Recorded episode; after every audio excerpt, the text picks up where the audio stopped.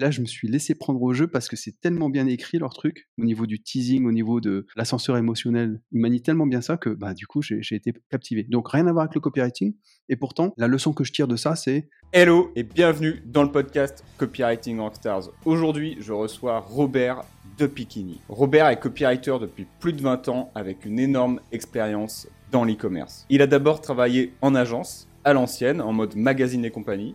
Puis il s'est lancé à son compte et aujourd'hui il a sa propre agence de copywriting et en parallèle de cette agence, il forme lui-même les copywriters de demain. Il a vendu avec succès des produits aussi variés que du foie gras, des lames de rasoir et même des compléments alimentaires pour la prostate. Dans cet épisode, Robert nous partage ses meilleurs conseils et les bonnes pratiques pour exceller comme copywriter dans l'e-commerce. Tu vas donc découvrir comment Robert sélectionne les e-commerçants avec lesquels il travaille et il te partage au passage le type de clients à éviter et comment les reconnaître. Puis Robert nous explique comment il s'y prend étape par étape pour apporter des top résultats à ses clients. D'ailleurs, il te partage ses 7 principes pour faire un copywriting aux petits oignons avec différentes techniques et tu vas voir, c'est un régal. Je pense par exemple à la technique de la purge pour rendre tes textes plus impactant en seulement quelques minutes. Et pour finir, Robert partage ses trois meilleurs conseils pour tous les copywriters qui se lancent dans l'e-commerce, dont un qui est absolument essentiel pour surmonter la critique et donc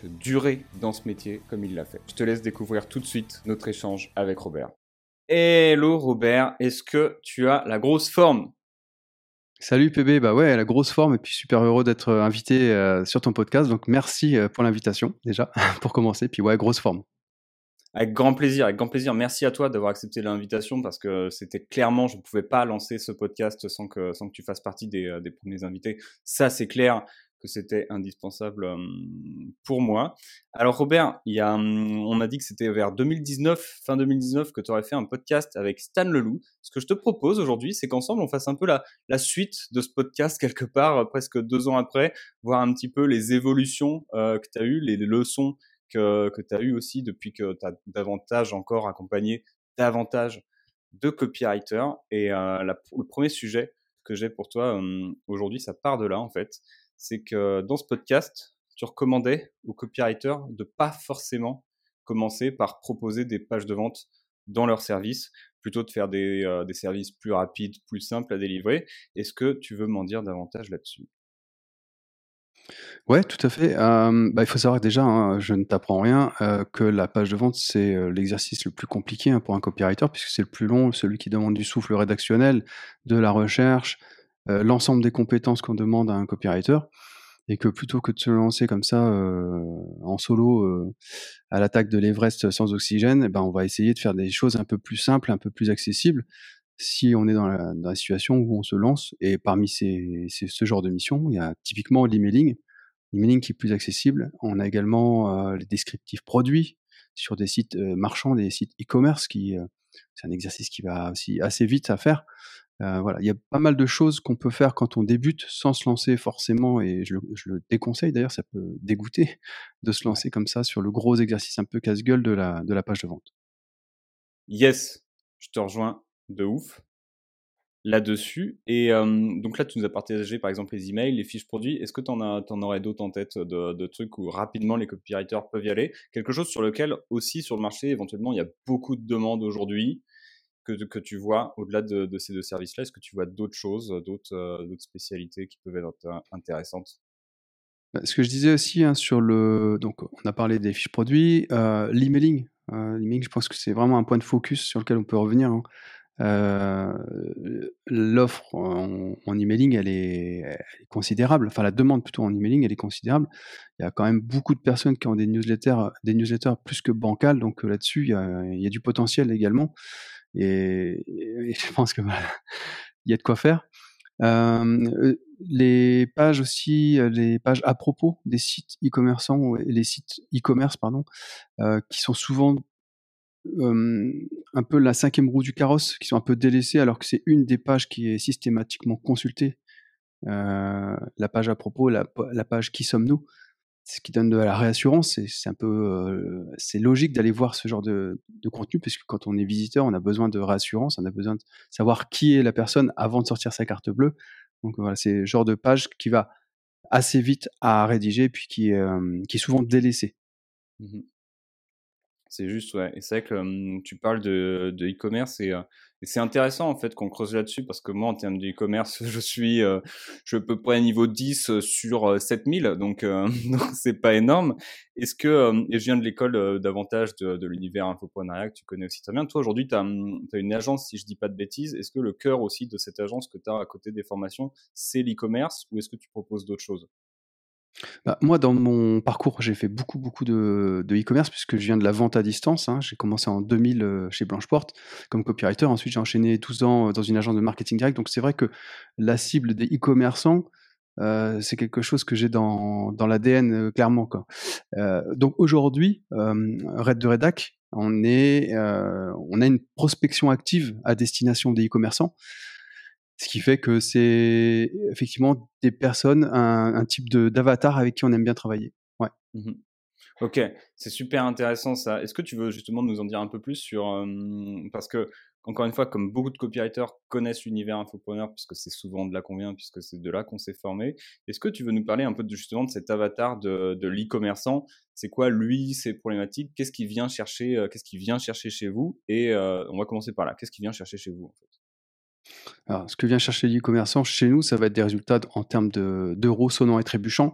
Euh, le but pour lui, c'est qu'on anime ses ventes et qu'on est des vendeurs de l'écrit, hein, les copywriters, et, d'autant plus euh, dans le e-commerce où euh, bah, ce qui va primer, c'est les résultats de vente, hein, c'est combien de conversions, combien de ventes on a effectué sur le site du, e-commerçant. donc, ce qu'il va chercher chez nous, c'est des résultats de vente, voilà, clairement. Ça me parle.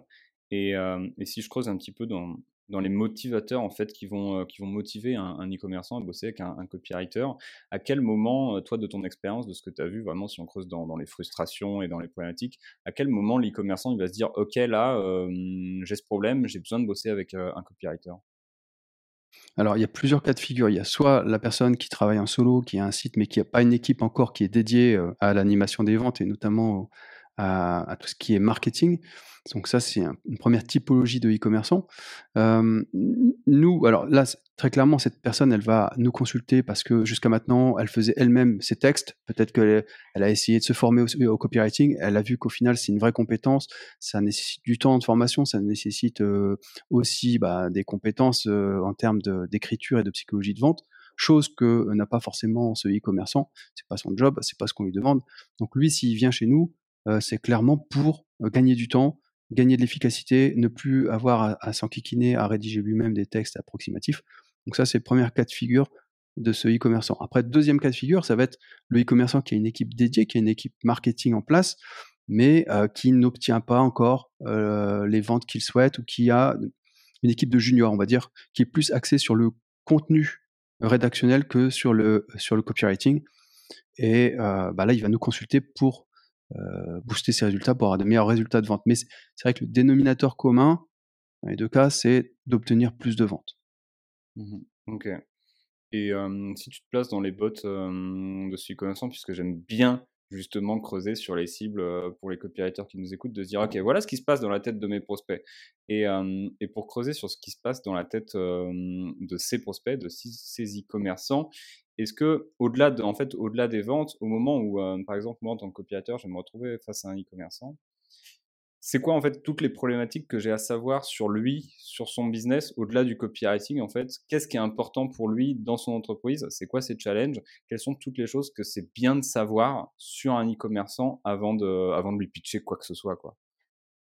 Ouais, bah, du coup, moi, ce que j'aime bien faire, c'est déjà faire une rétrospective de ce qu'il a déjà fait d'avoir une vision globale de son écosystème de vente, euh, de savoir s'il a déjà collaboré avec des copywriters par le passé, si ça a fonctionné, si ça n'a pas fonctionné, pourquoi ça n'a pas fonctionné, euh, qu'est-ce qu'il a aimé dans cette collaboration, qu'est-ce qu'il a moins aimé. Ça, c'est important d'avoir tous ces éléments en tête parce que la personne, elle va pas forcément te dire ça d'elle-même. Mais c'est important d'aller creuser pour savoir qu'est-ce qui fait qu'aujourd'hui, on a cette discussion alors que bah, finalement, euh, des copywriters, il y en a, euh, il y en a quand même quelques-uns. alors, je dis pas qu'il y en a pléthore, parce qu'il y a peut-être des, enfin, il y a, des copywriters, mais je pense que cette compétence, elle est quand même euh, de haute voltige. Ce que je veux, je veux dire par là, c'est que c'est tellement fin et c'est tellement comment j'ai envie de dire ça Ça évolue tellement même au gré d'une année sur l'autre, ça, ça, change, ça peut changer, ça peut varier d'un environnement, d'une, j'allais dire, d'une ambiance un peu politique peut-être. Tu vois, là on est en pleine période préélection, bon, il y, y, a encore des choses qui changent, mais c'est tellement, ça nécessite tellement de finesse au niveau de, de tout ça que finalement, moi j'aime bien dire qu'on est un peu comme toujours un funambule sur un sur sa corde, quoi. Tu vois, on doit toujours ajuster à droite à gauche et, et trouver le bon équilibre. C'est juste, ouais. Qu'est-ce que et du coup par rapport à ça, tu dirais, tu conseillerais quoi à un copywriter si tu devais lui donner un conseil justement pour euh, pour réussir à, maintenir cet équilibre Ce serait de ce serait de faire quoi? D'échanger un maximum avec euh, son avatar, d'avoir le maximum de contacts, même un, petit coup de fil pour demander comment ça va, euh, comment ça se passe pour toi en ce moment, de, de, recueillir un maximum d'informations. Parce que c'est avec ces informations, c'est en prenant le pouls constamment de son audience, ou en tout cas de son avatar, qu'on va pouvoir ajuster son offre, on va pouvoir comprendre les vraies problématiques euh, auxquelles fait face l'avatar, et par rapport à ça, on pourra euh, euh, ressentir les choses. Et pour moi, ce que je dis toujours, c'est que la qualité numéro un d'un copywriter, c'est sa capacité à ressentir les choses. Est-ce que tu veux creuser là-dessus? Alors, ce que j'entends par là, euh, c'est d'avoir cette sensibilité qui, lui permet de bien comprendre et de bien ouvrir euh, ses oreilles, justement, quand, euh, quand il y a un échange, pour comprendre, pour ressentir, pour savoir décrypter ce qu'il y a derrière les mots. Puisque quelqu'un va pouvoir te faire part de ces mots MAUX, mais il va te dire ce qu'il y a en surface souvent, il n'a même pas forcément conscience du vrai problème derrière. Typiquement, un e-commerçant va te dire j'ai pas assez de ventes. Donc j'ai besoin que tu me fasses plus de ventes. Et quand tu creuses un petit peu plus, tu t'aperçois que finalement, il n'a peut-être pas assez de ventes parce qu'il y a un autre problème dans l'écosystème. Peut-être que ses produits ne euh, sont pas adressés aux bonnes personnes. Euh, peut-être que ces produits sont pas tout à fait euh, au bon prix. Il y a pas mal de paramètres qui entrent en compte ce qui fait que finalement, le copywriting, ça arrive vraiment en dernier étage de la fusée. Et que si en face, euh, alors là je parle aux copywriters qui nous écoutent, si en face de vous, vous avez quelqu'un qui attend de vous un coup de baguette magique et que vous allez faire des miracles, comme ça, c'est pas le, ça va pas se faire comme ça, c'est sûr. Et il y a pas mal de choses qui, qui, qui, rentrent en, ligne de compte. Mais cette écoute, cette capacité d'écoute et de compréhension, pour moi, elle est, elle est centrale pour un copywriter ça me parle, ça me parle de, ouf ce que tu dis. Effectivement, il y a, deux choses que je retiens. C'est que déjà, bah, quand tu es copywriter, c'est important de penser comme un copywriter pour toi en tant que toi l'offre. C'est-à-dire, OK, qu'est-ce qui se passe effectivement dans la tête de mes clients, continuer toujours faire une bonne recherche, être en contact avec eux. Et, et la deuxième chose, c'est que moi, je vais être de l'école de dire qu'un copywriter, c'est bien, il fait du copywriting, c'est-à-dire qu'il peut faire des emails, il peut faire des pages de vente, bref, il peut créer des ventes. Mais avant d'être, euh, s'il veut vraiment tirer son épingle du jeu, s'il veut vraiment se démarquer des autres, c'est avant d'être euh, un copywriter, il doit penser comme un marketeur. Alors, quelque part, certains mais, euh, certaines personnes mettent, l'échelle où elles veulent. Moi, je considère que de base, un copywriter, c'est un marketeur. Il y en a d'autres qui disent que non. Chacun pense à ce qu'il veut, il n'y a pas de souci. Maintenant, toi, c'est quoi ton avis sur le fait qu'effectivement, pour pouvoir se démarquer, c'est pas juste la copie, c'est pas juste regarder euh, la page de vente, c'est regarder euh, l'écosystème en entier. C'est toi, c'est quoi toi ton avis du coup sur cette euh, sur cette idée qu'un copywriter doit penser marketing avant de penser copywriting? Alors pour moi, je suis complètement d'accord avec ça que le copywriter c'est un marketeur, clairement. Et comme je disais en préambule de l'entretien, c'est que pour moi un copywriter c'est un vendeur de l'écrit. On va pas tergiverser autour des mots, on va pas tourner autour du pot on est des vendeurs, et c'est pas un gros mot d'être vendeur, on, a, on peut être vendeur, c'est bien. du moment qu'on a compris que la, vente, ça peut être un acte gagnant-gagnant, et ça doit être un acte gagnant-gagnant. Et moi, je trouve ça fascinant parce que moi, tu vois, je suis plutôt d'un naturel réservé. Et je suis admiratif des personnes qui ont des bons vendeurs à l'oral qui savent, qui, qui, savent te séduire, parce qu'il y, a aussi une part importante de séduction dans l'acte d'achat.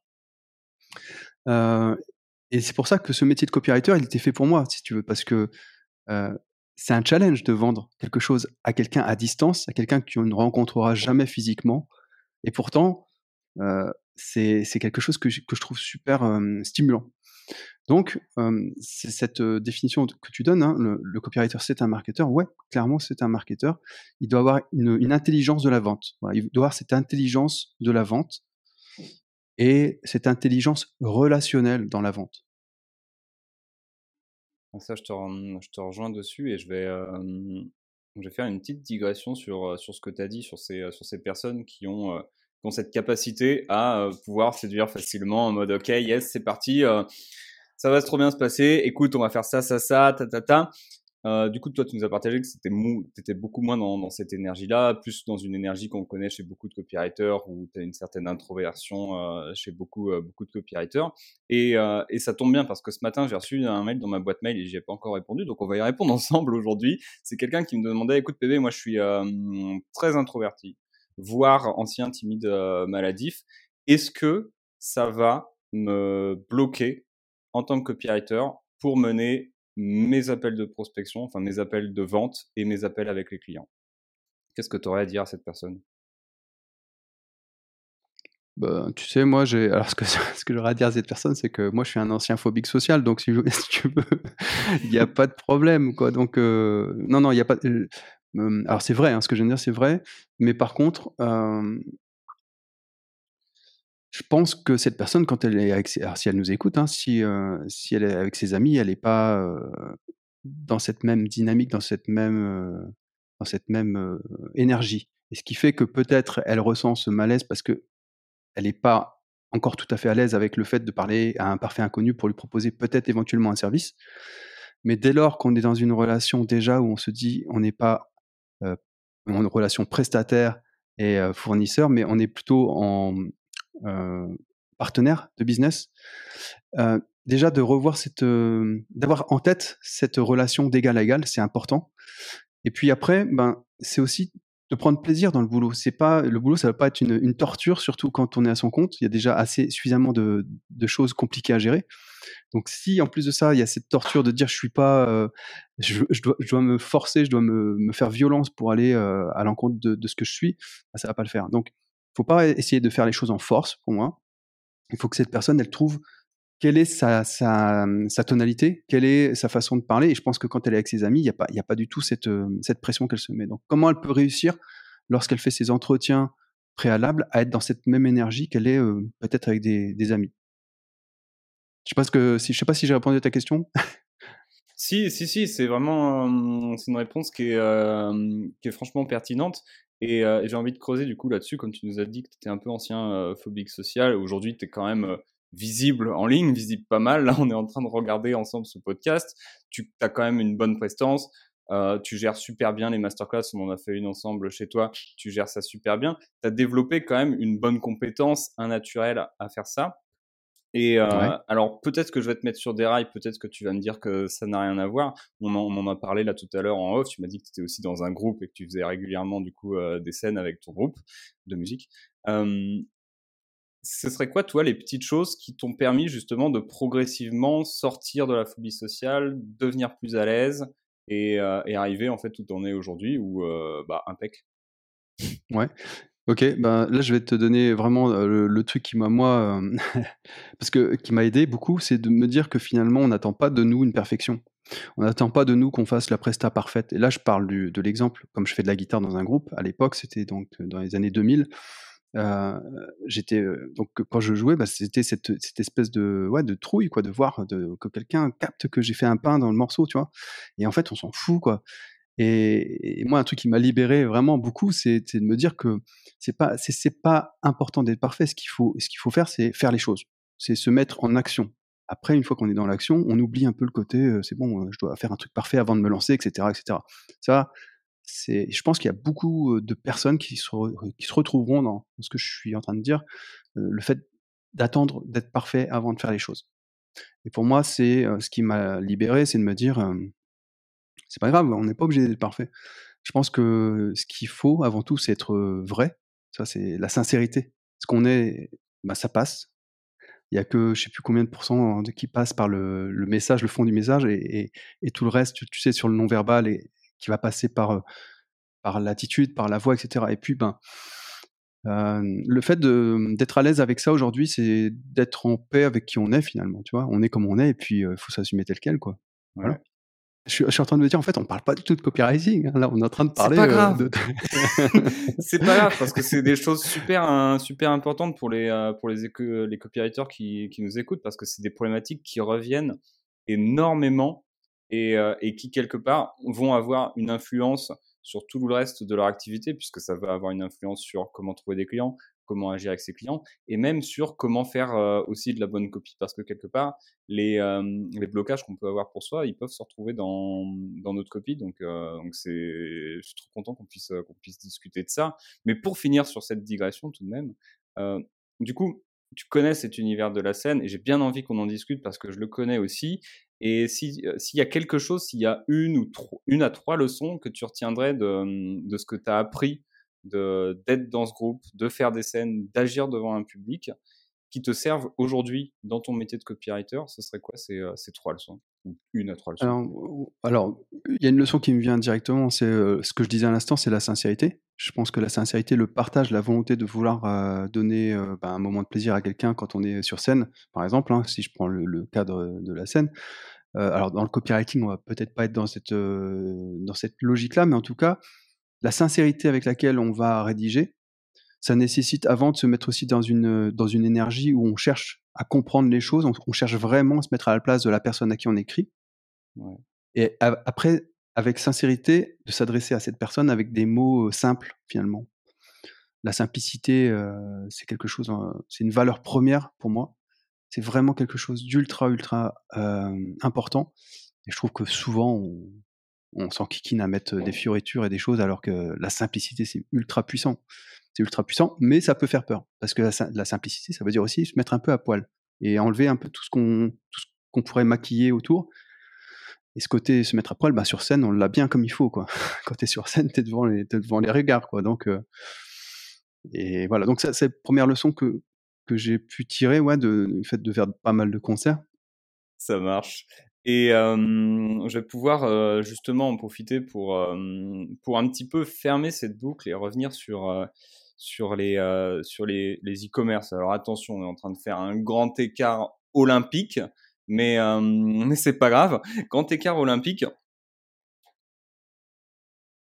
Lorsque tu lorsque tu t'adresses à un e-commerçant, du coup, quand tu vas voir son business, tu commences à travailler avec, c'est quoi les premières choses que, tu vas regarder pour voir si, euh, c'est, par exemple, tu m'as, tu m'as dit que tu faisais de la prospection, c'est quoi les premières choses que tu vas regarder pour voir si oui ou non déjà c'est intéressant de le contacter?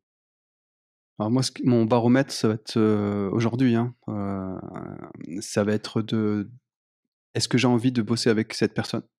Est-ce que quand je vais voir son site, et les premiers contacts que j'ai avec cette personne, est-ce que je sens que ça peut être agréable? Ou est-ce que ça va être Pain Et là, déjà, c'est un indicateur. Pour moi, c'est un indicateur de no-go. Et même si l'opportunité peut être super alléchante, et là j'ai un cas, j'ai un cas précis en tête en ce moment puisque c'est quelque chose que j'ai que j'ai que j'ai en tête là avec un, possible collaborateur, enfin une possible collaboration. Et ben c'est pas quelqu'un que je vais aller relancer si je sens que c'est pas ça va être chiant quoi, tout simplement. Donc le la première chose que je regarde, donc, c'est comment je me sens moi à l'intérieur vis-à-vis de cette personne. Tu vois, c'est vraiment ça. Bien entendu, c'est la thématique aussi. Si c'est une thématique sur laquelle je me dis, «Oh, waouh, ça va être super chaud, je vais être sec de trouver un truc là-dessus parce que ça me parle pas du tout, du tout. Bien sûr que je vais pas y aller en me disant, enfin, ça va pas être quelque chose de naturel d'aller vers cette niche. Ceci dit, j'ai déjà eu des belles surprises parce que quand j'étais salarié, donc comme j'étais en agence pendant longtemps, bah, quand tu es en agence, tu, tu choisis pas ce qu'on te donne. On te donne un, brief et tu le prends. Et des fois, je me retrouvais face à un brief sur des sujets, mais je me disais, mais oh, je sais pas, qu'est-ce que je vais raconter? Un, complément alimentaire sur la prostate? Bon, j'avais 25 ans à l'époque, tu vois, ça me parlait pas des masques. même maintenant d'ailleurs, mais maintenant avec l'expérience, bah du coup, tu, sais ce que tu dois dire. Mais, mais tu vois, ce que je veux dire, c'est qu'il y a des trucs qui sont pas du tout sexy à travailler. Tu te dis, bon, mmh. waouh, ça va être chaud. Et puis finalement, bah, tu es surpris parce que tu te, il y a des choses sur lesquelles tu vas creuser, tu vas chercher, tu vas t'intéresser à la question, tu vas faire ton travail de recherche, et puis bah tu vas voilà, tu vas faire un, tu vas rendre une copie qui va être efficace, qui va convertir parce que tu as bien compris le problème. Et moi, je trouve qu'il y a un côté un peu aussi dans notre métier de copywriter où on est un peu un peu schizophrène quoi des fois parce qu'on doit se mettre dans la peau un peu de tout le monde et de n'importe qui, de, on est en mode caméléon. Et des fois, tu te dis ouais, mais c'est ça cette capacité à comprendre ce qui se passe dans la tête des gens qui est une des capacités vraiment super importantes aussi pour le copywriter et, ce qui fait la diversité aussi du truc quoi. Mmh. C'est juste, c'est juste et c'est hyper pertinent. déjà là, je retiens vraiment les deux trucs que tu as dit sur est-ce que j'ai envie de bosser avec cette personne en numéro 1 Parce qu'il y a beaucoup de copywriters, c'est j'ai envie de bosser avec cette personne, je m'en fous, j'ai besoin d'argent, donc peu importe, il faut que j'y aille. Et ça, c'est vrai que c'est une erreur capitale à éviter qui est de euh, c'est pas une question d'argent, c'est avant tout une question de est-ce que vous avez envie vraiment de bosser avec les gens parce que les business vous plaisent, les entreprises vous plaisent, ou est-ce que vous voulez bosser avec parce que euh, il y a du cash et, euh, et, puis on va serrer les dents? Ça, c'est vraiment le chemin vers la déception ou juste ou juste l'enfer. Et le deuxième truc que tu as dit qui est hyper pertinent, c'est euh, parfois il y a des bonnes surprises. je sais, je connais beaucoup de copywriters et moi le premier pendant longtemps qui se ferment sur des projets en disant ouais non ça ça m'intéresse pas sans même aller chercher le sujet. Et je crois que c'est dans le livre euh, So Good They Can't Ignore non Ignore You, ouais c'est ça. Ouais, je sais plus si c'est celui-là ou si c'est dans un autre de Cal Newport où il explique que tu vas te passionner d'un sujet mais en fait, tu n'as pas besoin d'être passionné en avance de sujet, c'est juste accepte de découvrir le sujet du client. Et peut-être qu'effectivement, la prostate, les compléments alimentaires de prostate, pas ouf, mais ça se trouve, les problématiques des clients qu'on ça, ça se trouve, l'entreprise en elle-même, ça peut être passionnant. Donc c'est vrai que ce que tu as dit sur rester ouvert aux opportunités parce qu'il y a des bonnes surprises, c'est hyper important. Et ce que j'ai remarqué aussi, c'est que des fois, sur une même thématique, une thématique sur laquelle tu te dis, bah ouais, ça, ça m'intéresse de bosser dans cette thématique-là. Je prends l'exemple de la prospection commerciale. Euh, prospection commerciale, des coachs qu'on a pu accompagner euh, pour aider à, développer sa, prospection commerciale. J'ai, c'est pas une thématique qui me passionne. Pour autant, j'ai déjà bossé avec quelqu'un en particulier qui est devenu un ami et on a cartonné avec lui parce que ben, c'est la relation humaine qui fait que la personne, elle te fait confiance, elle, te, elle, elle, pinaille pas sur chacun de tes mots, elle te fait confiance, elle, fait appel à un copywriter, elle sait que c'est toi qui as la compétence. Parce que ça, c'est important aussi. On pourra peut-être en parler, mais euh, des gens qui, qui sont euh, ce que j'appelle des créatifs frustrés, qui pensent qu'ils ont toutes les compétences d'un copywriter, alors que, ah non, c'est un vrai métier. Euh, et ben c'est de travailler avec des gens comme ça, c'est très pénible. Ça remet en question sans, sans arrêt chacun des, des mots que tu as utilisés. Et donc, pour, tout ça pour dire que sur une même thématique, ça peut être une bonne expérience ou une mauvaise expérience selon la personne, l'interlocuteur euh, que tu as en face de toi. C'est juste.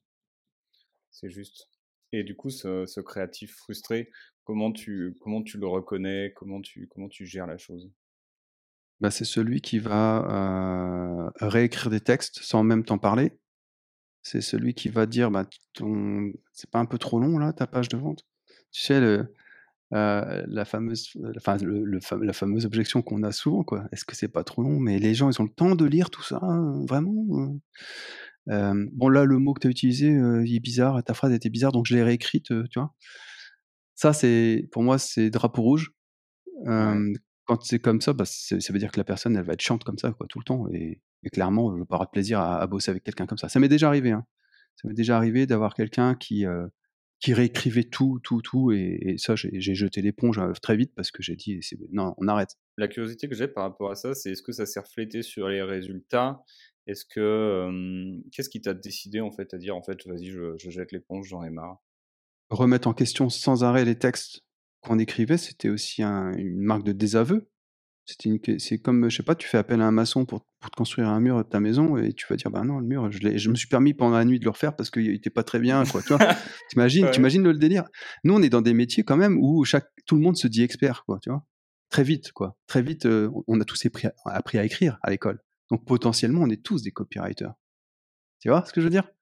Et je pense qu'il y a trop de personnes qui se disent, bah c'est bon, je sais écrire, euh, pas besoin de lui, quoi. Enfin, je, je sais mieux faire que lui. Ouais, mais n'oublie pas qu'à la base, c'est toi qui es venu me chercher quand même. Donc, on fait quoi? T'as besoin de moi ou t'as pas besoin de moi? C'est clair. Et ça me fait avancer un peu, donc on reviendra tout à l'heure. Ah non, vas-y, je tease un petit peu la chose. Tout à l'heure, on va pouvoir avoir l'occasion de justement, toi, tu as une, as une agence aujourd'hui, toi, tu es bon copywriter et tu délègues ton copywriting. Donc on va en parler, mais on va en parler dans une petite dizaine de minutes, parce qu'avant, je veux pouvoir clôturer avec toi un petit peu ce dont on a parlé sur, ok, je vais voir les e-commerçants. D'abord, est-ce que j'ai envie de bosser avec cette personne? Parce que j'ai un bon niveau d'énergie quand je discute avec. Et qu'est-ce que tu vas regarder d'autre de manière peut-être plus concrète pour te dire est-ce que ne serait-ce que ça vaut la peine que, que je les contacte ou juste c'est pas la peine parce qu'ils vont probablement pas avoir besoin de moi? Ouais, il y a quelque chose que je tiens dont je tiens compte rapidement, c'est la qualité des contenus. alors pas rédactionnel puisque si c'était tout était bien, il n'y a pas besoin de copywriter en plus. mais est-ce qu'ils ont quelque, est-ce qu'ils ont un site pro? Est-ce que c'est pro ce qu'ils font? Voilà, côté professionnel c'est un truc que je vais regarder. Alors ça, ça se voit rapidement. Tu vas sur le site, tu vois si c'est un site qui est pro. Est-ce qu'ils ont déjà une newsletter? Ou pas? Après, il y a des choses que tu vas pouvoir voir du, au premier, à la première visite, et puis il y a d'autres choses que tu vas devoir demander. Par mmh exemple, la personne, c'est de savoir combien ils ont de combien ils ont d'inscrits à leur liste email. Est-ce qu'ils envoient des, des, des, emails régulièrement à leur audience? Ce genre de choses. Si tu vois qu'il y a je sais pas, moi je dis un chiffre, 400 000 emails qui dorment dans un coin, dans un tiroir et qui sont pas exploités correctement, tu dis, bah il y a une mine d'or. Là, il y a une mine d'or, clairement. si tu vois que la personne envoie que des mails transactionnels, comme on voit beaucoup hein, chez les e-commerçants, hein, beaucoup, beaucoup font uniquement du, du transactionnel, c'est une offre, c'est une promo, c'est trois lignes ou quatre lignes, puis le produit avec la photo du produit. bah, tu te dis, ouais, il y a, y a, de quoi faire, quoi. je sais pas, il y a, plein d'exemples, en fait, si tu veux, de e-commerçants où je trouve qu'on est trop basé sur la vente, la vente, la vente. Ok, c'est le cœur du problème, mais n'oublions pas que la vente, ça repose avant tout sur, une, sur la confiance, et que la confiance, elle se bâtit. Il y a une statistique que tu connais peut-être, hein, celle de, de Dean Jackson, qui dit que sur 50%, sur, sur 100% de tes opt-ins, tu as 50% de, de, personnes qui vont devenir clientes un jour chez toi, et dans ces 50%, il y a 85% de ces clients vont devenir clients en 18 mois. Donc c'est énorme, 18 mois, ça veut dire, euh, ça veut dire qu'il faut, du souffle, il faut euh, envoyer des, des, emails régulièrement, des newsletters qui soient pas simplement euh, code promo, moins 20% sur la gamme, machin, quoi. Ça, c'est. Oui, ça c'est clair, c'est un truc. merci de partager cette, statistique. C'est vrai que hum, j'aurais pas pensé là comme ça. Et ouais, la relation capitale, l'entretien capital, et, quelque part, ouais, tu regardes si déjà il y a. En fait, tu vas regarder si il va y avoir un potentiel de résultat, de résultat quelque part rapide avec le client. C'est que quelque part, si tu arrives sur un e-commerçant qui a rien en place, alors certes, tu peux lui dire on va mettre des trucs en place, mais au niveau rentabilité, ça va peut-être pas être idéal pour lui. Et en continuant là-dessus, toi, quand par exemple, quand tu démarres avec un e-commerçant, est-ce que tu as a des trucs que tu mets en place tout de suite, dans peut-être la majeure partie des cas, pour justement très très vite euh, qu'ils rentabilisent leur investissement chez toi? Alors, euh, non. Pour l'instant, on n'a pas du tout de, mmh, d'action, euh, si tu veux, qu'on, comme tu décris, hein, c'est-à-dire comment lui peut rentabiliser très rapidement. Par contre, ce qu'on fait, c'est qu'on systématise chaque semaine un point avec la personne. Ça, c'est voilà, on fait un point chaque semaine pour savoir où ça en est au niveau des ventes, euh, comment ça évolue, quels ont été les résultats euh, du taux d'ouverture sur les derniers emails envoyés. Donc, c'est ce suivi permanent qu'on vraiment qu'on mène et qu'on regarde sur lequel on a un regard très euh, très précis. On va parler copie là. J'ai bien envie parce que, encore une fois, pareil, je suis de l'école beaucoup infopreneur. Je me suis énormément formé sur, sur aussi d'autres sujets, mais beaucoup de copywriters sont aussi de l'école infopreneur. Est-ce que tu vois des différences entre le copywriting e-commerce le copy et le copywriting non e-commerce On va l'appeler comme ça? Bah, le, copywriting non e-commerce, donc si on parle des, des infopreneurs, par exemple? Ouais, par exemple. Ouais, OK. bah, sur ce type de copywriting, on va retrouver bien souvent les mêmes leviers qui vont être, actionnés dans les pages de vente. Je pense notamment au, une phrase qui me vient, je sais pas pourquoi celle-là, c'est à la fin de la page de vente: «Si vous ne faites rien aujourd'hui, qu'est-ce qui se passera alors?» rien. Tu vois, c'est ce genre de choses où, quelque part, quand tu l'as déjà vu 100 fois, tu te dis: «Mais on peut pas réinventer la fin quand même?» parce que si tu veux, le problème de de ce qu'on peut voir, je trouve, chez les infopreneurs, c'est que, il y a beaucoup de choses qui se ressemblent, qui sont un peu clonées et dans lequel tu te dis: «Bon, ça manque un peu d'originalité». Par contre, par contre par contre, il y a aussi des très bonnes pages de vente également, chez les infopreneurs, bien entendu, hein, ça c'est clair, hein. Il y a des choses qui sont, excellentes. Mais c'est simplement si j'avais un reproche à faire, c'est que c'est vrai que le côté où on retrouve souvent les mêmes structures et les mêmes façons d'amener les titres, parce que les structures, oui, un AIDA, on va pas le réinventer, bien entendu, mais ce que je veux dire par là, c'est qu'on peut tourner aussi sur la façon de dire les choses. On peut raconter une histoire différemment. On peut être plus dans le storytelling tout en étant très vendeur. Le vendeur, ça veut pas dire être au niveau 1 de la communication. C'est ça que je veux dire, c'est que c'est pas. tu vois ce que je veux dire? Des fois, ça fait trop gros sabot. C'est ça que je veux dire. Donc, si après, si tu me demandes ce que je pense des, des, copywriters qui, qui travaillent pour des e-commerçants, tu peux avoir des effets aussi comme ça, mais très vite, si un e-commerçant a un certain niveau, un certain niveau de développement, ben ça se fait plus, ça, se fait pas comme ça. Enfin, c'est trop naïf. Il y a une façon un peu naïve, si tu veux, d'écrire. Et comment tu penses du coup ça pour un e-commerçant? Puisque je pense, moi, le, la vision que j'ai, et tu vas me dire si, si je me trompe sur, sur l'e-commerce, c'est que tu as cette problématique différente des infopreneurs ou peut-être même des SaaS et des startups, que sur un e-commerce, tu veux vendre vite. Très souvent, soit tu veux vendre vite, tu vas créer une, vente rapidement s'il y a de la pub, il y a pub vers un produit, vers un achat tout de suite le plus rapidement possible puisque tu vas faire une vente quelque part de, euh, je me rappelle pas le mot, mais euh, d'impulsion exactement. Soit tu vas chercher à maximiser euh, le, le, panier de la personne. C'est-à-dire que tu vas chercher les upsells et toutes ces, toutes ces choses-là. Les upsells, c'est quand tu fais d'autres ventes ensuite, ou alors les one-time offers, buff, toutes ces, toutes ces petites choses. du coup, quand tu quand arrives sur un projet quelque part e-commerce, comment tu vas comment tu vas penser la chose? Qu'est-ce que tu vas regarder? Et qu'est-ce que tu vas dire? Ok, ça peut être intéressant de bosser sur ça, ça peut être intéressant de bosser sur ça, ça peut être intéressant de bosser sur ça. Bah, tu vois, il y a par exemple chez les infopreneurs, par définition, l'infopreneur, son business, c'est lui. Il repose sur lui. C'est très auto-centré. Les e-commerçants, ils ont moins cette démarche-là, puisque un e-commerçant, ça va être une enseigne, bien souvent une enseigne, et c'est pas simplement une personne toute seule euh, voilà, qui est derrière son écran. Et donc, bien, bien, entendu, et bien souvent, chez le e-commerçant, il y a moins ce côté storytelling, il y a, moins ce côté euh, bah, je vais vous raconter mon histoire et pourquoi aujourd'hui je m'adresse à vous. On est vraiment dans le côté produit, produit, produit, comme tu l'as bien décrit. Et moi, je pense que euh, ces deux univers, ils peuvent s'enrichir mutuellement. Je veux dire par là qu'un e-commerçant, il, est peut-être aujourd'hui en déficit de storytelling. Peut-être que ce serait intéressant de savoir pourquoi son fondateur il a créé cette marque il, y a, X années et pourquoi ça lui est venu cette idée. Notamment dans une page à propos, ça peut être vraiment ça. Mais, mais après, dans, dans des emails également, alors là, je pense à une conserverie donc qui, qui, qui, vend à distance, tu sais, tout ce qui est conserve de sardines, de thon en boîte, etc. Et c'est, il se trouve en Bretagne. Et il raconte à chaque fois une histoire autour du. Euh, alors je ne sais plus comment ça s'appelle euh, le, le, nom de, de, cette conserverie, mais ils ont une façon de d'envoyer chaque fois du storytelling, de raconter euh, comment s'est déroulée la pêche ce matin. Il y avait eu du gros vent, on a essuyé un grain, etc. On est parti au large. Tu vois, il y a un côté où on raconte une histoire. Ce que je veux dire par là, c'est que c'est pas parce qu'on fait du e-commerce qu'on doit être basique forcément dans ses textes. Voilà.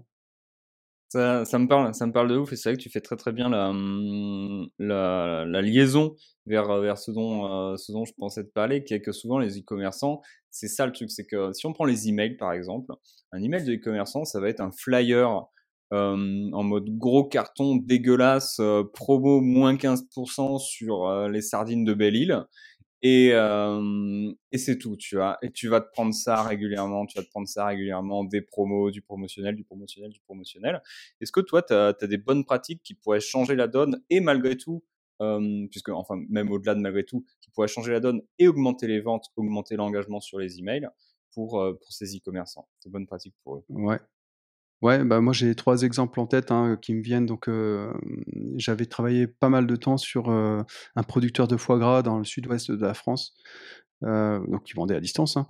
Et à chaque fois, moi j'adorais raconter une histoire, raconter le terroir, raconter d'où vient cette recette, raconter que voilà tout un environnement qui embarque le lecteur et qui fait appel à tous ses sens, hein, olfactifs, gustatifs, etc. Donc c'est ça qui est passionnant, moi je trouve, parce qu'à un moment donné, quand on, quand on emmène la personne dans une histoire, on adore tous les histoires, on a été bercé par les histoires, donc c'est quelque chose qu'on adore. Donc quand tu arrives à emmener ton lecteur dans une histoire et qu'à la fin, malgré tout, bah, bien entendu, on n'est pas là pour trier les lentilles, hein, donc on est là pour faire des ventes.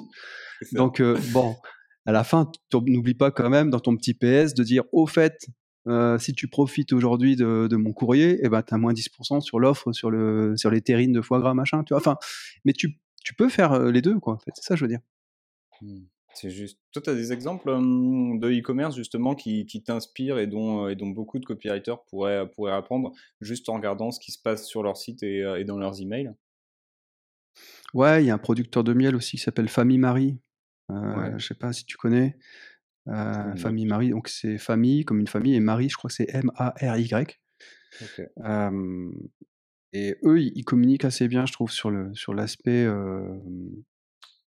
l'aspect justement storytelling.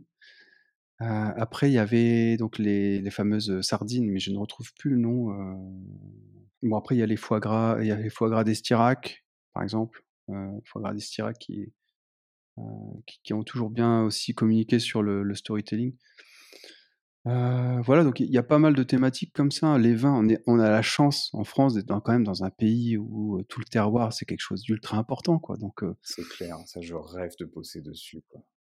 Ah bah voilà, voilà, c'est, des... Et puis c'est des choses où généralement tu as quelqu'un à la tête de cette société qui a un vrai savoir-faire, quand c'est encore une petite société, hein, je parle familiale, tu vois, qui a un vrai savoir-faire, qui a souvent hérité, bah, c'est une continuité familiale dans la société, cette, cette, cette société, justement. Et, mais par contre, souvent, gros déficit de communication, je ne sais pas écrire ou je ne sais pas comment m'adresser, c'est pas mon truc, et je veux pas m'en occuper, c'est pas mon truc. Et moi, j'adore ce genre de personnes parce qu'elles ont un vrai savoir-faire, un super produit en général, mais elles ont un gros déficit de communication parce qu'elles savent pas faire. Et du coup, quand elles, elles, te donnent les clés du magasin au niveau de la communication, elles te font confiance. Elles te moi, c'est pas mon domaine, c'est votre domaine, je vous fais confiance, c'est vous qui faites. Et ça, c'est royal au bar parce que là, tu es tranquille. Enfin, quand je veux dire tu es tranquille, moi, j'aime bien qu'on me fasse confiance. Donc, si je sens que j'ai cette confiance, ça me motive et ça me stimule pour faire des, textes qui vont cartonner. Tu as, eu, des expériences comme ça sur plus de 20 ans maintenant, puisqu'on est en 2022, sur tes plus de 20 ans d'expérience dans, le copy, des, niches ou des, types de clients avec lesquels tu as bossé et où tu t'es dit ça, c'est extraordinaire. Alors, pas, je vais pas avoir de niche parce que, comme je te le disais tout à l'heure, en fait, pour moi, c'est avant tout une question de personne.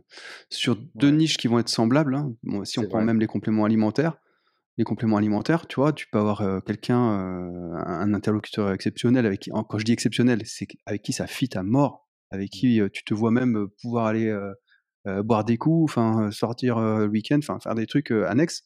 Et puis à côté, tu en as un, tu te dis putain lui, il me casse les, il me casse les bonbons quoi. Enfin c'est et pourtant le produit est le même. Quoi. Donc ce que je veux dire par là, c'est plutôt, moi je reviens toujours à ça, c'est une question de personne et de rencontre finalement.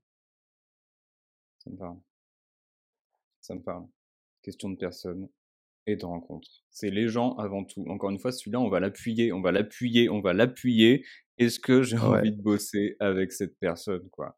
Pour, pour boucler sur, sur le e-commerce, alors est-ce que tu veux faire un tout petit défi? Je sais pas euh, si ça va être un défi difficile ou pas, ce sera à toi d'en juger. Est-ce que tu veux me donner cinq bonnes pratiques pour un copywriter qui fait du e-commerce ou pour un, e-commerçant qui veut améliorer son, euh, copywriting?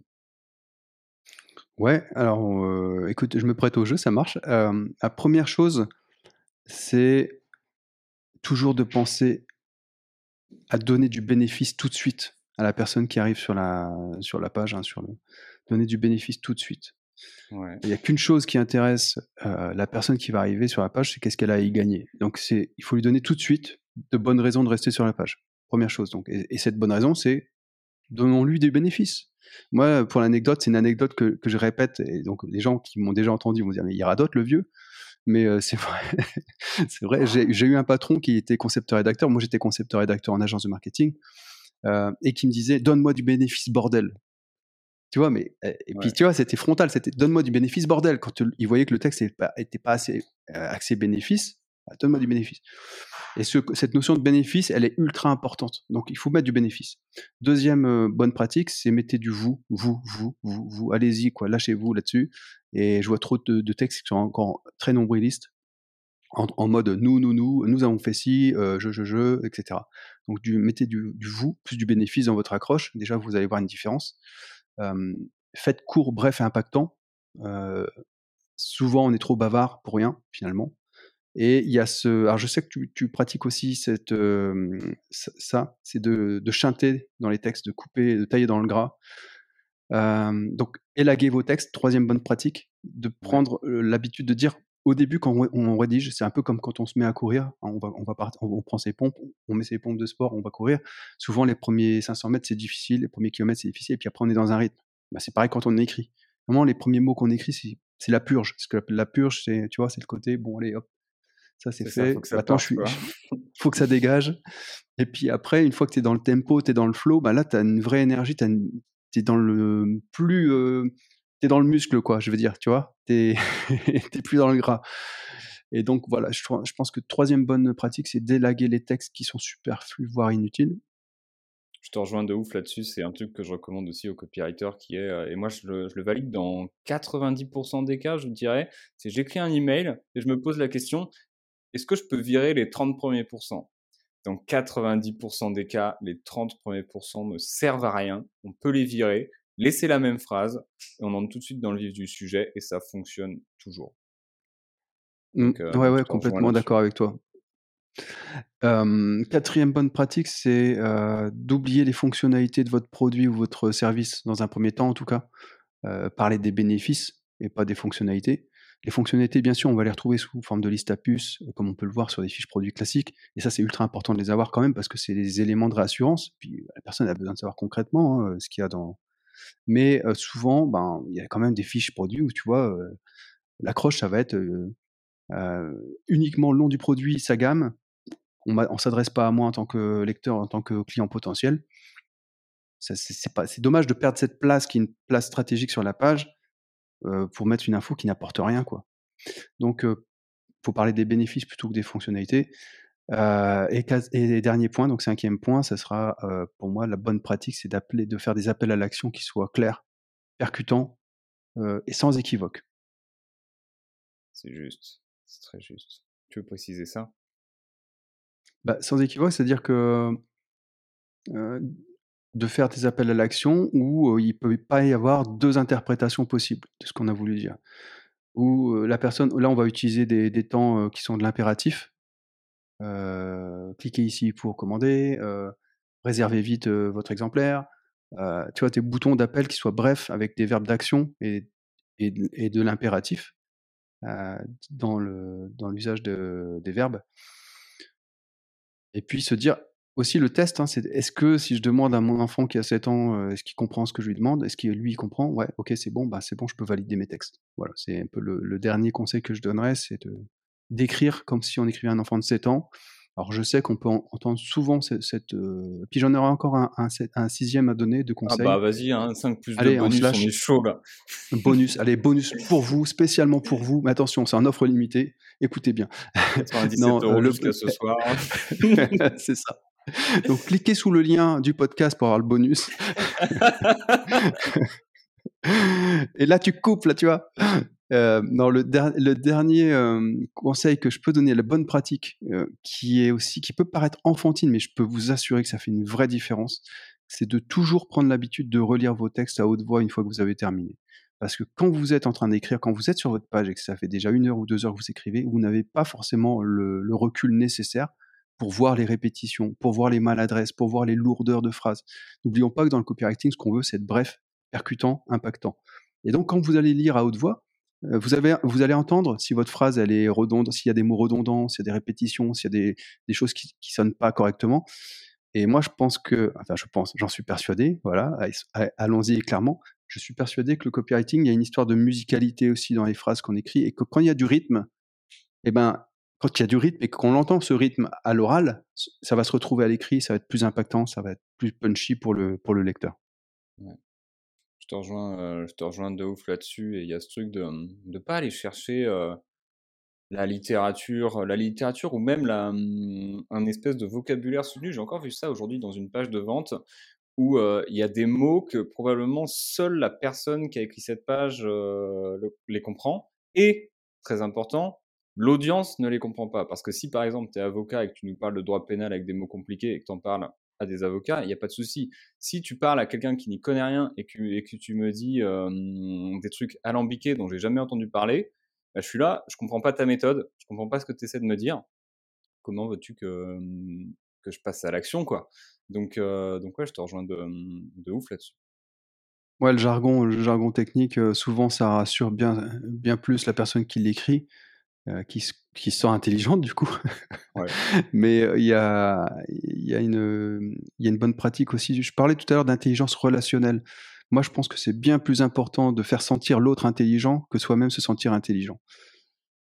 Quand tu arrives à, faire sentir l'autre à ce qu'il se sente intelligent, ben, il dit ouais, c'est super intéressant ce qu'il m'écrit. Enfin, tout le monde aime se sentir intelligent. Donc c'est ça le but aussi, c'est d'écrire pour que la personne se sente à un moment donné, se dire ah ouais, j'ai tout compris, cool, tu vois? C'est clair. Ça, c'est un truc auquel c'est vrai qu'on n'y pense pas assez et ça rejoint un petit peu ce qu'on voit dans Comment se faire des amis. C'est pas à propos de nous, c'est toujours le livre Comment se faire des amis, c'est toujours à propos des autres. C'est comment, c'est ouais, ça sert à rien d'être plus intelligent que l'autre, il faut juste que l'autre se sente plus intelligent que toi. C'est super, super bouquin, un classique de chez classique, mais c'est un super bouquin. Hein. Comment se faire des amis. Euh, d'ailleurs, le titre est vraiment à chier non, mais ça fait vraiment. Le titre quand même, ça fait quand même au secours. Euh, j'ai des gros problèmes dans ma vie, quoi. J'avoue que c'est bien parce qu'il est clair et impactant, mais mais il est à côté de la plaque, quoi. Donc ouais, je te rejoins, je te rejoins de, de ouf. J'ai fait une promesse il y a, euh, a quelques temps à, nos, à la personne qui nous écoute de parler de, mmh, de l'agence. Et là, ce que je te propose, c'est un peu euh, finir là-dessus, sur à la fois l'agence et ce que tu vois sur, euh, sur le futur du, du copywriting. Alors sur l'agence, en fait, ça va, être, ça va être très simple, puisque ce qui intéresse beaucoup les copywriters aujourd'hui, c'est de se dire, OK, il y a des possibilités en agence, et j'en vois énormément tous les jours. J'ai des potes qui lancent des agences et qui recrutent des copywriters et qui sont là à me dire, PB, donne-nous des copywriters, s'il te plaît. Je suis là, ah, ah, ah. Et, euh, et tout le monde est en train de crier et personne, euh, personne se dit, ce serait bien qu'on se pose, les gars. Bref, je m'éparpille.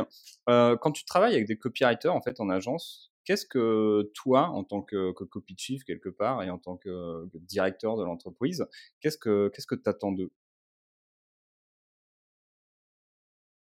Alors, J'attends d'eux que le mmh, alors qui est la même ligne, la même ligne de partie. C'est-à-dire que moi j'ai une façon d'écrire, j'ai une façon aussi de leur, donner, ce que j'appelle la ligne de partie, de donner le «là» pour qu'il y ait une patte, red de rédac. Quelque part, c'est on a chacun notre patte rédactionnelle, hein. Bien sûr bien sûr, Gaspard, Coraline, ont chacun des sensibilités différentes. Moi j'ai la mienne, mais par contre ce que je veux dire, c'est que ce que j'attends d'eux, c'est qu'on respecte le process, euh, les, structures que nous, on a créées en interne pour gagner du temps aussi dans, les rédactions euh, de, nos clients.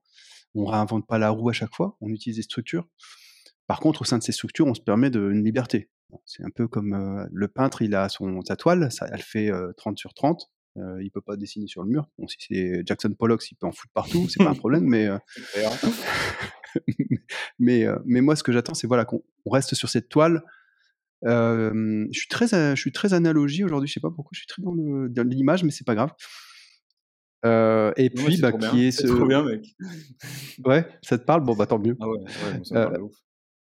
Et, puis, bah, qui est, euh, cette qualité au, bout du compte, et puis ce suivi aussi, le suivi de nos clients individuels. Il faut savoir que nous, les copywriters ici à l'agence, ils ont chacun des clients qui leur sont dédiés.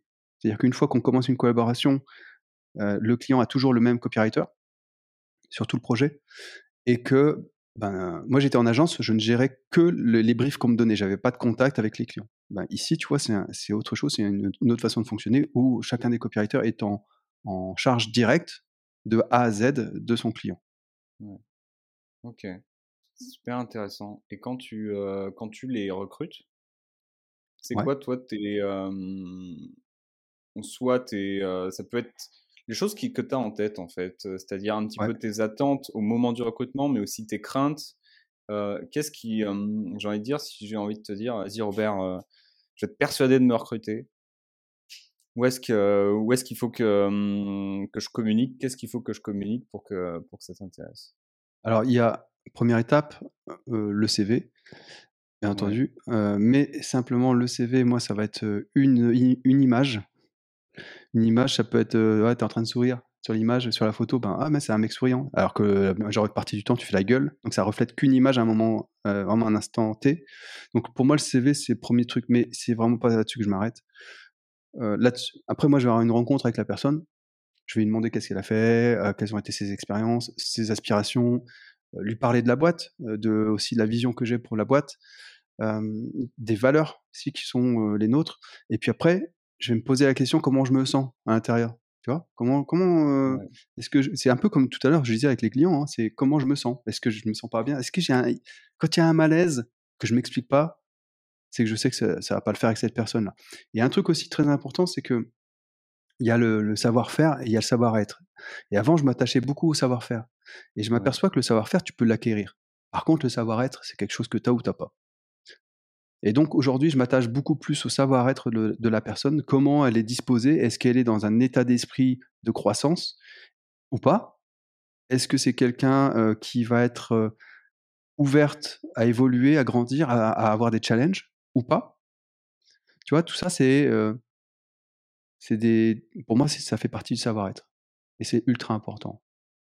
Et tu dis que le savoir-être, pour toi, tu, tu l'as ou tu l'as pas, c'est quelque chose que tu penses qu'on peut pas forcément développer, travailler et, et, améliorer? Si, bien sûr, tu peux l'avoir. je me suis mal exprimé. Tu, tu l'as ou tu l'as pas, c'est plutôt est-ce que tu as les bons ingrédients à la base? Je parle, par exemple, quelqu'un qui n'a pas trop confiance en lui. Est-ce que c'est un problème? Non, c'est pas un problème. Tu peux gagner en confiance. Tu peux avoir de plus en plus confiance. Et l'expérience fait que tu, gagnes en confiance. Donc, c'est pas rédhibitoire, mais ce que je vais juger, c'est est-ce que cette personne a un état d'esprit tourné positif? Euh, On y va optimiste. Moi, c'est des valeurs qui sont ultra importantes pour moi, l'optimisme, le côté positif. Euh, je suis quelqu'un, je pense, assez euh, voilà, enthousiaste et même quand c'est dur, même quand il y a des périodes difficiles, je vois toujours la lumière au bout du, tunnel, tu vois, c'est toujours, je garde ça en tête, quoi. Et donc, moi, j'ai besoin d'être entouré avec des personnes qui sont dans la même énergie. Parce que si j'étais entouré avec des personnes qui voient que le côté, le verre à moitié vide, non. Déjà, c'est déjà arrivé. Et la personne n'est pas restée longtemps. Mmh, ça me parle. Mmh, toi, tu as lancé l'académie, du coup, ton académie pour copywriter il y a à peu près trois ans, si je dis pas de bêtises. Il y a deux, trois ans maintenant que ça tourne? Alors, c'était ouais, ça fait deux ans. C'était il y a deux, ans. Deux ans que ça tourne. Et euh, tu as déjà accompagné du coup pas mal de copywriters en deux ans. Et, euh, ce qui, euh, ce qui m'intéresse de, mmh, de, savoir là, c'est au-delà de toi, tout ce que tu as pu leur apprendre, parce que je sais que tu leur apprends énormément de trucs et que tu leur apprends énormément de trucs très très quali, c'est après ces deux ans avoir accompagner ces copywriters, qu'est-ce que toi, est-ce qu'il y a entre peut-être une et trois choses, toujours j'aime bien entre un et trois, et peut-être que tu peux faire sept avec bonus si tu veux, mais une à trois choses pour euh, que tes propres élèves t'ont enseigné ou qui t'ont qui t'ont marqué quoi? Ouais. Alors euh, moi ce que ce qui me ce qui à chaque fois m'éblouit chez nos élèves c'est la, capacité qu'ils ont à, à passer à l'action. Alors on les on les pousse aussi à ça, hein. Mais mmh, moi, je trouve que c'est hyper courageux d'oser prendre son téléphone et de démarcher dans le dur des voilà. Enfin, je te l'ai dit tout à l'heure, moi, je n'étais pas forcément super à l'aise il y a quelques années encore avec ça. donc moi, je trouve ça hyper courageux de leur part, alors qu'ils sont juniors et ils démarrent à la formation. Donc c'est, moi, je trouve que c'est une belle leçon qu'ils me donnent à chaque fois. donc c'est plutôt cette capacité pour des personnes qui sont en reconversion, ouais, de d'activer les choses rapidement. Ça, c'est quelque chose qui, moi, me... si j'avais su ça plus tôt, puisque c'est aussi le sens de sa question, je pense que j'aurais activé plus tôt des choses. Par exemple, Moi, si tu veux, ça, depuis l'âge de 25 ans, je pense que je voulais être à mon compte. Mais j'ai Ouais. démarré, j'ai, j'ai pas, dé- j'ai- j'ai pas démarré à mon compte. J'ai attendu d'en avoir 40. Euh, ouais, moi, j'ai 47 ans hein, quand même. Voilà, je le dis. ça, ça paraît peut-être pas, mais Tu les fais pas. donc euh, voilà. Bah, c'est pour ça que je dis ça, parce que souvent on me dit tu les fais pas. Donc euh, voilà, mais, mais tu vois, moi j'ai commencé, à- je me suis lancé, j'avais 40, j'avais 40 ans à mon compte. À donc j'ai ouais. attendu. Ah, j'ai voilà, j'ai attendu quand même quelques années.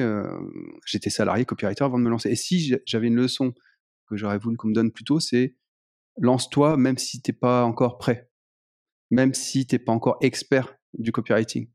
Je- voilà, c'est peut-être un bien grand mot, expert, mais en tout cas, euh, je pense que moi j'avais besoin de tout ce cheminement avant de me lancer. Donc ça, c'est une belle leçon qu'ils me donnent les élèves euh, de copilote. Euh, deuxième point que je peux voir, ils ont des exercices chaque semaine au sein de Copilote. Donc, euh, c'est 13 semaines de programme, donc il y a 3 mois. Et euh, chaque semaine, ils ont un exercice à faire. Et moi, je suis à chaque fois, quand je regarde les résultats des exercices, ils ont une créativité, pareil, Ouais. où chacun, sur, avec le même brief, va partir dans un, dans un univers différent, complètement différent. Euh, et avec leur propre façon d'écrire. Donc, leur propre tone of voice. Et moi, je trouve ça, c'est ultra important.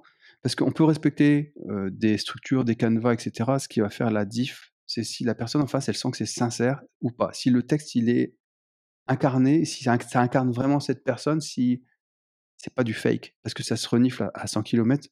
Et quand on est quand on est bien aligné avec qui on est, avec ses valeurs, et que et que et qu'on arrive à transmettre ça dans ses textes, c'est ça qui fait une grosse différence, je trouve, dans le copywriting. Et c'est aussi une belle leçon euh, de nos élèves à chaque fois qui ont des, bah, personnalités complètement différentes les uns les autres.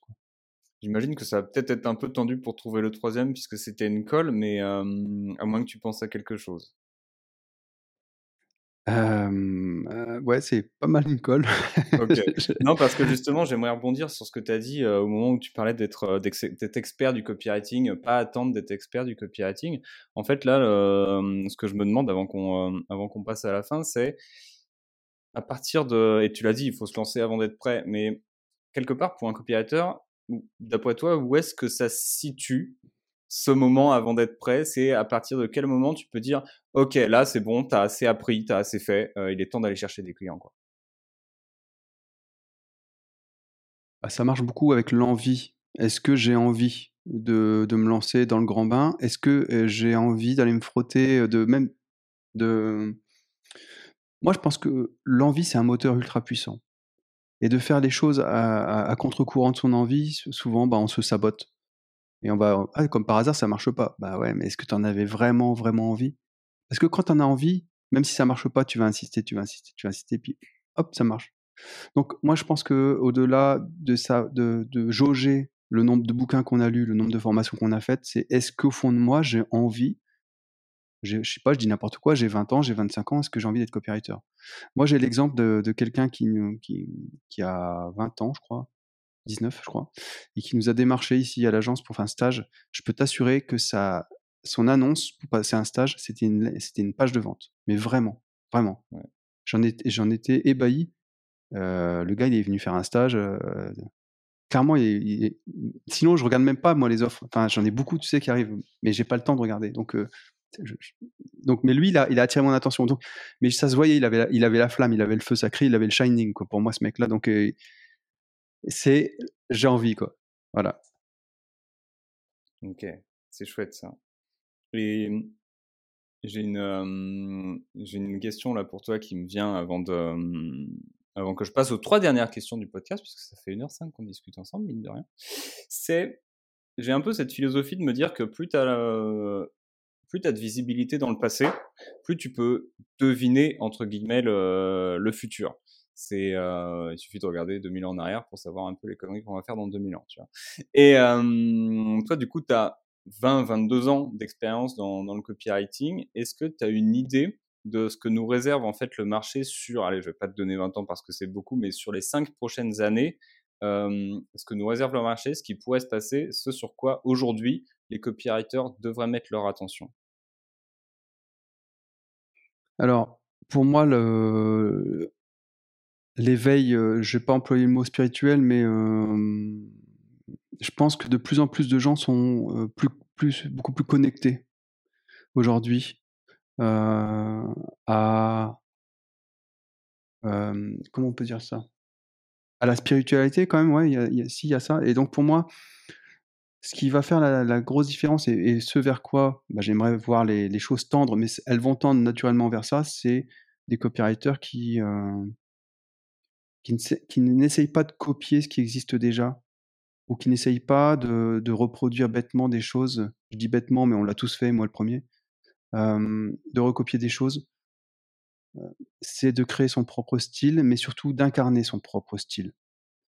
Et je pense, hein, je répète, mais je pense que quand on écrit sincèrement et quand on incarne sincèrement ce qu'on écrit, ça se ressent. On prend pas les gens pour des cons. Et, on peut faire des ventes éthiques, ça existe, la vente éthique. Je sais que c'est un terme qui est galvaudé aujourd'hui, mais j'y crois.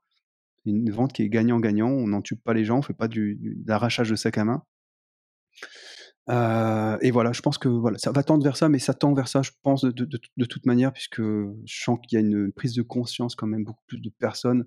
Euh, tu vois, moi, il y a un signal quand même que je vois, c'est quand je vois de plus en plus de cadres sup qui, qui, qui arrêtent complètement et qui se lancent dans un business qui n'a plus rien à voir avec ça parce qu'ils veulent enfin être alignés avec leurs valeurs. Bah moi, je pense que ça, c'est un signal qui est fort. C'est une tendance de société aujourd'hui où euh, on a besoin de sens. Les gens ont besoin de sens la vie est déjà insensée comme ça, par nature. Et, donc, on a besoin tous de sens. Et je pense que cette, euh, voilà, c'est ce vers quoi on tend, quoi, pour moi en tout cas, en copywriting. Effectivement, c'est juste. C'est très très juste.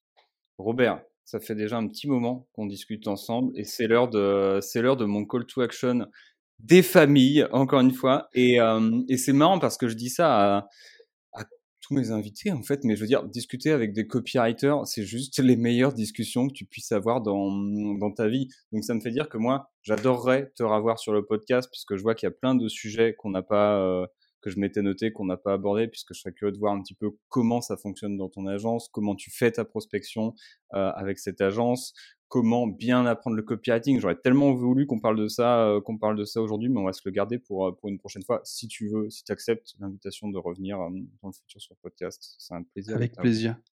Eh ben, plaisir partagé. Trop bien, trop bien. Et c'est l'occasion du coup d'en parler également à toi qui, nous écoute ou qui nous regarde, hein, parce que je regarde mes petites notes moi en même temps. Si tu veux effectivement que, hum, également que Robert revienne nous parler de tout ça, et surtout si tu veux pouvoir déjà qu'on prépare ensemble le podcast et qu'on prépare des, des, questions, des sujets qu'on va aborder ensemble, ce que je te propose, c'est de t'abonner à ce podcast ou de t'abonner à la chaîne YouTube si tu nous regardes sur YouTube, de mettre 5 étoiles, un avis 5 étoiles sur Apple Podcast ou sur Spotify et de laisser un avis dans lequel tu dis bah, que tu veux grave que, Robert revienne, dans lequel tu peux lui poser une question ou un sujet que tu aimerais qu'on aborde ensemble. Comme ça, on prépare ça et ça sort, euh, et ça sort dès que dès qu'on peut. Quoi. Ok pour toi qui nous écoute Au top. Maintenant, Robert, c'est l'heure des trois dernières questions. Sachant qu'il y en a une à laquelle tu as déjà répondu, donc euh, je me suis mis des bâtons dans les roues, puisque j'ai une question qui est euh, est-ce qu'il y a un truc que tu aurais aimé savoir plus tôt, donc tu as répondu, c'est de se lancer vite. Et du coup, je vais faire une petite nuance quels seraient du coup pour toi les trois conseils trois encore une fois j'aime bien j'aime bien rester sur euh, sur les numéros que tu donnerais à un copywriter qui se lance aujourd'hui? Ou une copywriter qui se lance aujourd'hui? Ok euh, trois conseils. Donc euh, faites-vous confiance c'est-à-dire faites confiance en votre instinct de, savoir quand vous allez prospecter de savoir si vous avez c'est un peu le fil conducteur mais faites-vous confiance écoutez ce, que, ce qui se passe à l'intérieur de vous quand vous allez parler avec votre premier prospect, votre deuxième prospect, etc. Et si vous sentez qu'il y a un truc qui coince, bah, sachez écouter votre instinct, votre petite voix. par contre, si ça, si ça match et si c'est top aussi, hein, dans, dans l'autre sens, ça marche également, bien entendu. Donc ça, c'est le premier conseil. Deuxième conseil, c'est n'ayez pas d'a priori sur les, sur les thématiques, parce que des fois, vous, vous allez être surpris, surprise par des, thématiques qui vous inspiraient pas du tout au début, et puis finalement vous éclatez. Et peut-être dans 3 ans, 5 ans, vous serez l'expert ou l'experte de cette thématique. donc de rester open, d'ouvrir ses écoutilles et de rester voilà, vraiment à l'écoute de, ce qu'on peut vous proposer. Et puis troisième et dernier conseil, qu'est-ce que ça va être le troisième et dernier conseil? Hum, Voilà, moi c'est quelque chose qui me touchait beaucoup, c'était quand on remettait en question mes textes, quand j'étais, euh, quand j'avais la, la vingtaine, quand j'ai démarré, c'était moi qu'on remettait en question, parce que c'est un travail, le, travail de copywriter, on met de soi dans ces textes. On- celui qui dit le contraire, c'est pas vrai. Bien entendu qu'on met de soi, on met une partie de soi. Donc c'est pas simplement on est en train de construire un mur de briques. hein. Même je pense que le maçon qui construit un mur de briques, il met de soi. Donc c'est un mauvais exemple. Euh, mais par contre, ce que je veux dire, c'est que c'est pas parce que euh, on va critiquer vos textes que c'est vous qu'on critique. C'est simplement que peut-être qu'il y a des, des choses à modifier. Donc prendre du recul entre vous n'êtes pas ce que vous écrivez. Voilà, c'est ce que je voulais dire. c'est c'est un super bon conseil et, euh, et je suis le premier à l'avoir vécu. C'est voilà, on critique. euh, C'est un super texte, un super texte, un super texte. Un jour, ah non, ça, ça va pas. Ta vie s'écroule en fait. Mais c'est vrai que c'est pas nous que ça, ça remet en question et ça, c'est un gros gros truc à travailler à la fois sur l'ego, à la fois sur euh, sur le lâcher prise de ces choses. Mais c'est euh, c'est vrai que c'est un conseil qui est qui est juste capital et, euh, et merci de, de l'avoir partagé parce que ça, faut le placarder, faut faire, faut l'imprimer sur du PQ. Euh, bah non, faut pas se torcher dessus. Donc non, faut l'imprimer haut sur les murs des toilettes pour pouvoir se le répéter tous les jours pour vraiment, euh, pour vraiment l'intégrer parce que c'est euh, c'est capital. Voilà, je ne suis pas mes textes. Je ne suis pas mes textes. C'est ça. Et non Deuxième pas je question. n'essuie Ah, pas mes textes. Non aussi, pas je n'essuie très pas important. C'est clair. Deuxième question pour toi. Euh, Est-ce qu'il y a quelque chose que tu aurais aimé avoir fait plus tôt ou avoir fait différemment plus tôt? Alors, on a parlé tout à l'heure de se lancer plus tôt. Est-ce qu'il y aurait autre chose que tu aurais aimé avoir fait ou fait différemment plus tôt? Ouais, alors moi, il y a un truc euh, que je kiffe par-dessus tout aujourd'hui, c'est la transmission. Et euh, je sais pas si c'est le fait que je sois fils de prof ou, quoi, mais c'est quelque chose que j'avais déjà un peu goûté, auquel j'avais déjà un peu goûté quand j'étais salarié, puisqu'on avait eu des missions euh, de temps en temps on allait former dans les écoles. Ça arrivait plusieurs fois ici à Lille. Et voilà, cet aspect de transmission, j'aurais bien voulu le faire plus tôt. Alors, c'est pas un regret, hein, c'est simplement, je réponds à ta question, mais du coup, c'est bien aussi que ça arrive aujourd'hui, mais c'est vrai que c'est un kiff tellement énorme de, pour moi, hein, de, de transmettre ça et de voir en- ensuite les, les, les personnes voler de leurs propres ailes, c'est pff, voilà, c'est génial, quoi. C'est un gros, Je gros kiff. Je partage ça de ouf. Et parfois, on s'y attend pas. Et quand tu vois les gens qui font les trucs à fond, ça est juste. Il n'y a, pas- a pas trop de mots pour, euh, pour le, le- le bonheur que, que c'est de, de transmettre et de voir les gens faire ce que tu leur transmets. Donc, ouais, je. J'ai la petite dernière pour toi. La petite Ouais. dernière, si j'arrive à bien la formuler, parce qu'à chaque fois je galère. Euh, Est-ce qu'il y a un contenu, c'est-à-dire un livre, une série de livres, une série de BD, une série de mangas, une chaîne YouTube ou quoi que ce soit, donc un contenu vidéo, audio, écrit, que t'aimes particulièrement lire ou consommer, mais qui n'a rien à voir avec le copywriting et qui pourtant, toi, t'inspire au quotidien pour ton travail Waouh. Ok. Euh, Ouais, alors ouais, ouais, ouais. Si, si, j'ai une, je l'ai en tête. Euh, en ce moment, je suis en train de regarder une, une mini-série sur Netflix sur la Formule 1. Ouais. Je t'explique le truc. Moi, je suis pas du tout Formule 1. Je, je regarde jamais de Grand Prix. Si je regarde au bout de deux minutes, je m'endors. Je sais pas pourquoi. Enfin bref, c'est pas du tout, du tout mon, ma passion. Et je suis tombé là-dessus il y a deux, trois jours. Et je, me suis, j'ai une demi-heure devant moi. Tiens, je vais mettre ça. Ouf. Et là, je me suis laissé prendre au jeu parce que c'est tellement bien écrit leur truc. C'est tellement bien fait au niveau du teasing, au niveau de, de la montée euh, de, de l'ascenseur émotionnel, etc. Il, il manie tellement bien ça que bah, du coup, j'ai été captivé. Donc, rien à voir avec le copywriting. Et pourtant, la leçon que je tire de ça, c'est soigner, soigner vraiment vos entrées et vos sorties. Non pas de pistes, mais de textes. Bien vu, pas mal.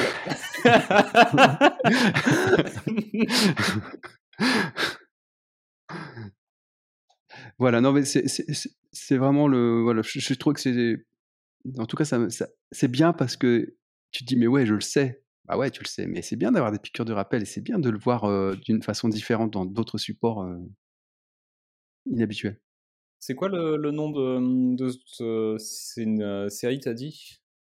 Ouais, c'est une série, c'est Formule, Formule 1, pilote et leur destin, je crois, c'est un truc comme ça. Ok. Et ça te parle du championnat et sur Netflix et, et du coup ils vont, ils vont avoir un pic de vues là grâce à nous. Ouais. non mais c'est trop bien, c'est vrai qu'il y a des, des séries Netflix et des docus Netflix qui, qui sont vachement recommandables pour la manière dont, dont en fait il suffit de regarder les arcs narratifs et parfois c'est con, surtout un documentaire où un documentaire c'est censé être chiant enfin c'est censé être chiant. Beaucoup sont chiants parce que la vie des personnes, quand tu la racontes de A à Z, c'est juste euh, une emmerde euh, pas possible. Mais ils ont cette capacité à te faire des, pics narratifs et, euh, et, des retournements de situation qui sont passionnants et qui peuvent inspirer beaucoup de copywriters. Exactement, et notamment dans le teaser. Le teaser, c'est un, condensé de ce qu'on va voir. On te montre le, tout, les, les, les, moments durs, les moments, tout ça, enfin des moments forts et après, on te, on te coupe en plein milieu, ça te frustre pas possible, et t'as qu'une envie, c'est de voir le documentaire pour savoir ce qui s'est dit. C'est clair. Ça, c'est un truc. j'ai toujours développé une passion. Je sais pas si, si toi c'est ton cas aussi, mais j'ai toujours développé une passion pour les bandes annonces et les teasers où genre je les regarde toujours en boucle, en boucle, en boucle, en boucle, en boucle, en boucle. Et c'est toujours mieux que le film. Le film est toujours nul en comparaison. Et il y a un vrai truc sur, sur les meilleures bandes annonces d'Hollywood qu'on voit aujourd'hui où ça fracture la tronche. Et ils ont tout à nous apprendre aussi. Ah ouais, ouais, complètement d'accord. Ouais, c'est clair. Robert, où est-ce qu'on peut te retrouver? Euh, bah pour me retrouver et nous retrouver, c'est simple, il suffit de taper Red de Redac, donc Red, la couleur rouge en anglais, Red de Redac sur, sur Google et vous allez voir le site, le site de l'agence. Puis bah vous, vous, pouvez nous retrouver comme ça, tout simplement. Au top, génial. Je mettrai le lien dans, euh, dans la description. Tu as également aujourd'hui euh, des accompagnements et des formations pour copywriter.